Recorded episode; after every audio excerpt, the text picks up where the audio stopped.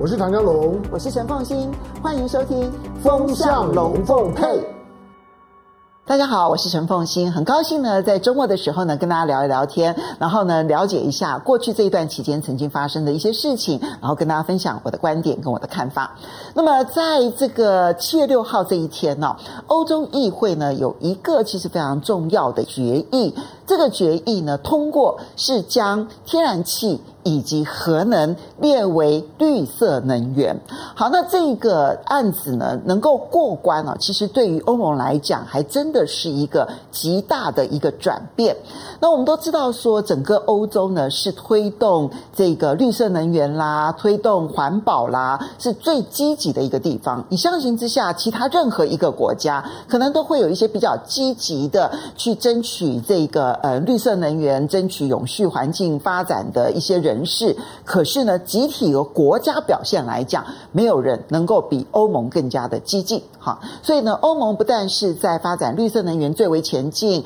而且呢，环保最为前进，同时呢，也是第一个已经通过要设立碳关税的地区，然后并且呢，也已经设定了在二零三五年之后呢，那么所有的在欧盟所销售的汽车，它都必必须是非燃油车，就禁止出售燃油车哦。那你就知道说，它的这个所有的这一些环保上面的一些措辞，它对于全世界都影响重大，因为它简直就像是一个示范的领头羊，在环保政策上面，什么事情能够做，什么事情不能做，什么事情呢该积极的做，什么事情呢应该要消极的做。那么欧盟其实是非常重要的指标，在这一次的这个决议案当中，其实它在欧盟内部是争吵不休的，它它一波三折。欧盟执委会呢很早就已经确定说，应该要把核能。天然气，尤其是核能，列为绿色能源。好，但是呢，这件事情呢，送到委员会的时候，因为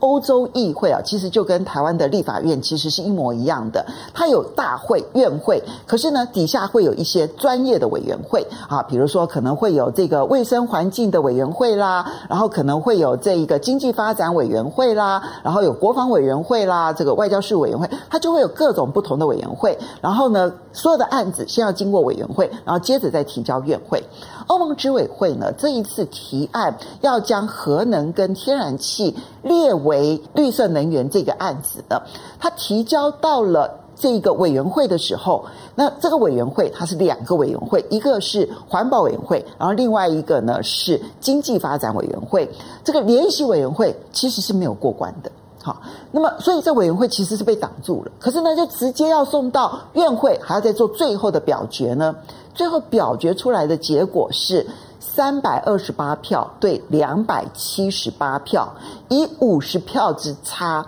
通过了这一个提案哦，那么当然这个提案最终你还是必须要经过欧盟的各个国家去表决。那如果有超过二十个国家不同意这个提案的话呢，这个案子还是会被否决。不过现在看起来，要超过二十个国家来否决这个案子，几乎是不可能的。那为什么说这件事情啊极为重要？其实，在欧洲一直都有永和派跟反和派。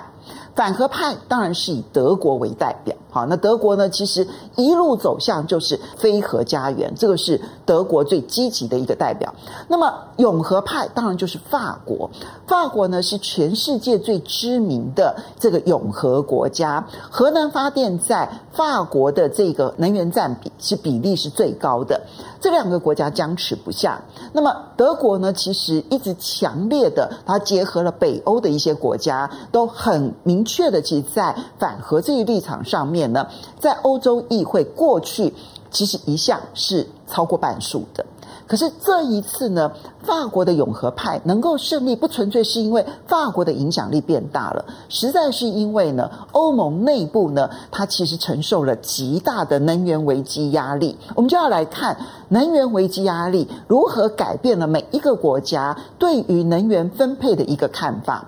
那么，在最近，如果大家有关心货币的话，你会注意到一件事情，哇，那个欧元真的是贬到一个不行啊！它已经是一点零一八五美元兑一欧元，它已经非常接近一比一。很多人认为，可能在今年的八月、九月就会达到一比一这样子的一个成绩。如果大家曾经去过欧洲换过欧元的话，应该对于欧元曾经是它一块欧元可以换一点二、一点三、一点四，甚至一点五的时代，我不知道大家有没有印象？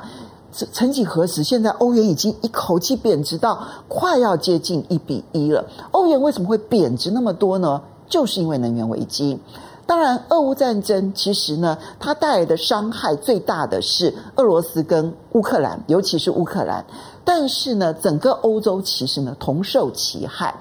整个欧洲其实它绝大多数的国家，它都是属于能源进口国。好，那不管是德国啦、意大利啦，乃至于荷兰呐，或者是西班牙，其实都是。当然，每一个国家它的这个对于外来的能源的依赖程度各有不同，然后呢，他们的这个能源来源也不太一样。整体来说呢，越是接近这个东欧、好中欧，它对于俄罗斯的依赖越高；那越是接近西欧，比如说像是荷兰、比利时、法国，还有包括了西班牙，其实他们相对来说对于俄罗斯的依赖其实是比较低的。好，那每一个国家因为呢，它的能源的状态不同，所以每一个国家的能源政策各有不同。可是这一次的俄乌战争呢，使得每一个国家现在都面对的是。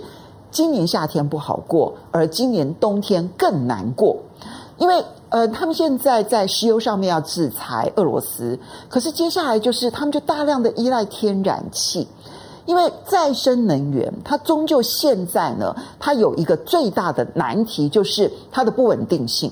太阳能有太阳的时候发电，没有太阳的时候呢，你没有足够的储能设备，那你就没有办法发电。然后呢，风力发电也是一样，有风的时候可以发电，那一旦没有了风的时候怎么办？所以这些不稳定的这一些发电，在储能设备还不够普及、完整以及够强大之前，它终究是必须要有一个固定的发电基础。那这个固定发电的来源，其实说穿了，现在主要的也就只有这三种，一种呢，其实就是煤来发电。另外一种就是天然气来发电，还有一种就是核能。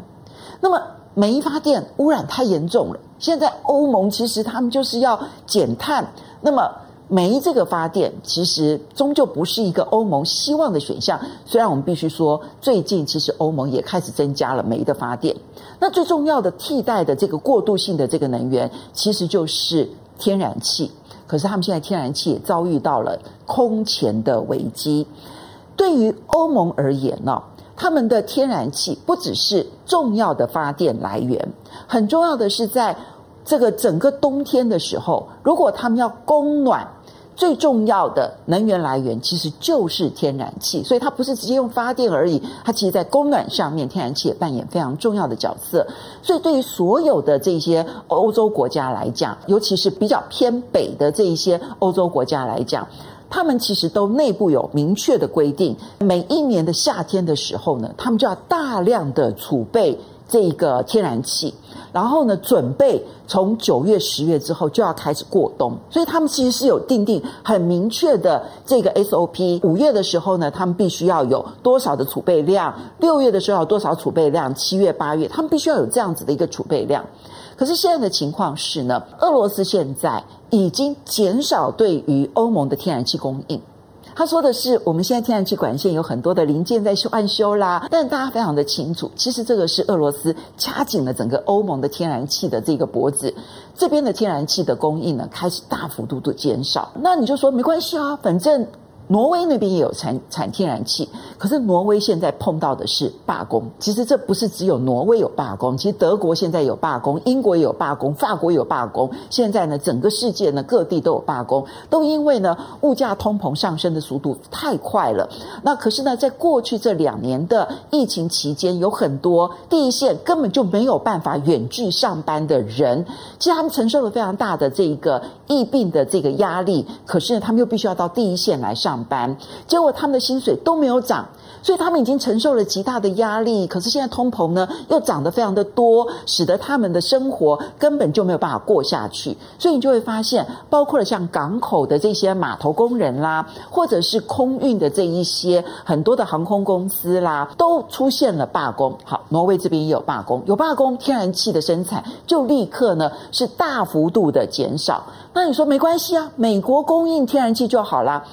美国因为跟欧洲之间当中就没有管线，它就必须呢将它液化处理，用液化天然气呢送到欧洲。刚开始很顺利，但是我不知道大家有没有印象，上个月其实有一则新闻，就是美国的天然气的液化厂出现了爆炸。这件事情其实对欧洲伤害最大。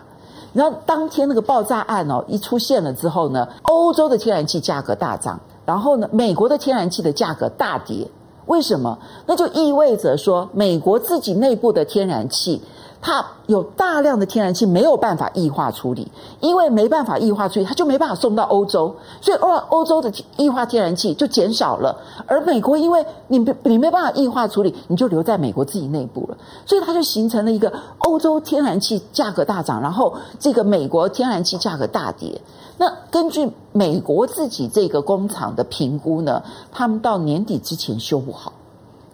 所以对于欧盟来说，真的是雪上加霜。俄罗斯可能随时有断绝天然气供应的风险。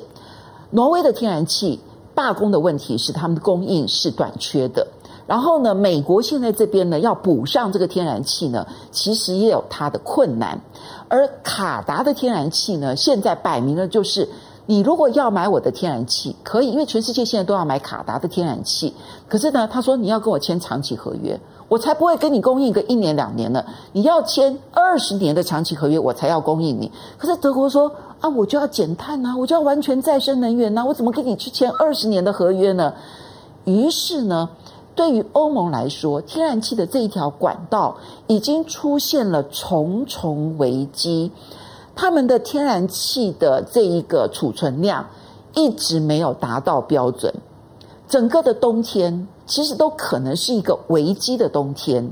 而现在天然气的价格又居高不下。在过去理论上来讲，天然气在欧洲是冬天的时候价格高，夏天的时候价格低，可是现在的价格就一直维持在三月那个时候的高点。你就知道，所以对于整个的欧洲来说，发电成本大幅度的上升。如果我在大量的依赖天然气，我其实也活不下去。那这个时候，你还有什么选项呢？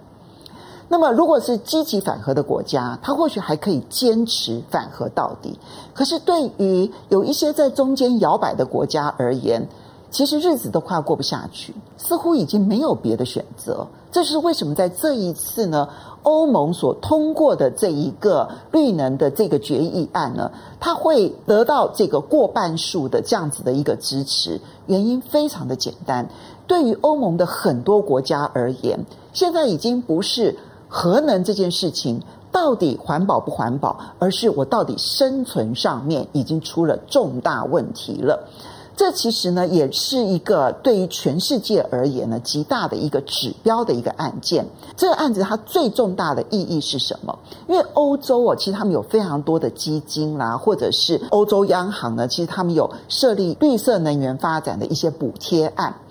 那么，你如果被列为绿色能源，那你的所有的发展的案子，所有的这个建设的案子，我就可以补贴你，好，就可以补贴你利息啦，好，补贴你的一些这些建设的相关的一些费用。